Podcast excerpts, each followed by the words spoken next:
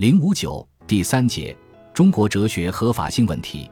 由于两军对战模式披着马克思主义哲学的外衣，不好直接评论。大多数中国哲学史研究者都采取回避的态度，即便像冯友兰、冯契这样的哲学史大家，也时常不得不用唯心、唯物之类的字眼点缀一下自己的著作。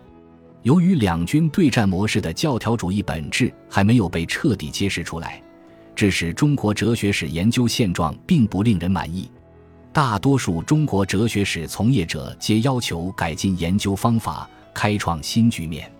这种要求是正当的、积极的，不易竟被一场关于中国哲学合法性问题的讨论引向了歧途。一、问题的由来。二零零一年，后现代主义者德里达到上海访问，王元化教授接待了他，在谈话中。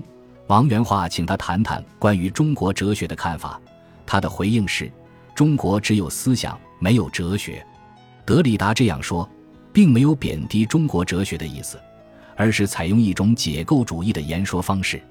在他的眼里，不仅中国哲学不具有合法性，西方哲学也不具有合法性，因为任何一种哲学话语都属于宏大叙事，都被他纳入解构之列。关于中国哲学合法性问题，可以说照端于此。不过，德里达本人并没有这样提出问题。关于中国哲学合法性的问题，其实是中国人自己提出来的。确切地说，是某些中国人从德里达的说法中演绎出来的。二零零二年，中国社会科学院哲学所某研究员出席在韩国召开的一次学术研讨会，他在发言中质疑中国哲学合法性。挑起关于中国哲学合法性问题的讨论，此人的观点很快在国内得到回应，一些学术刊物陆续发表一些探讨中国哲学合法性的文章，逐渐形成一股不大不小的思潮。某知名学术刊物将此问题列为2003年十大理论热点问题之一，起到了推波助澜的作用。2004年3月20至21日，由中国人民大学哲学系。中国人民大学孔子研究院、中国社会科学杂志社、中国人民大学学报共同举办的重写哲学史与中国哲学学科范式创新学术研讨会在中国人民大学召开，来自中国社科院以及全国著名高校、期刊的六十余名专家学者参加了会议。在这次会议上，有些人借用范式创新的名义，大谈中国哲学合法性问题，遂使此种思潮达到高峰。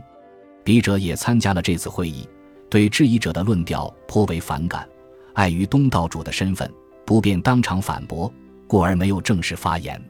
会后，有些学术刊物对中国哲学合法性问题兴趣依然很浓，陆续发表了一批文章，促使热度继续升温。某知名度很高的学术刊物换了一种提法。又把中国哲学学科建设问题列为二零零四年十大理论热点问题之一。反驳质疑者的意见是笔者提出来的。二零零五年六月四日至六日，中国哲学史学会二零零五年年会暨中国哲学的现代化与世界化学术研讨会在陕西师范大学召开。笔者在大会上发言指出，中国哲学与合法性毫不相干。因此，这种提问题的方式本身就站不住脚。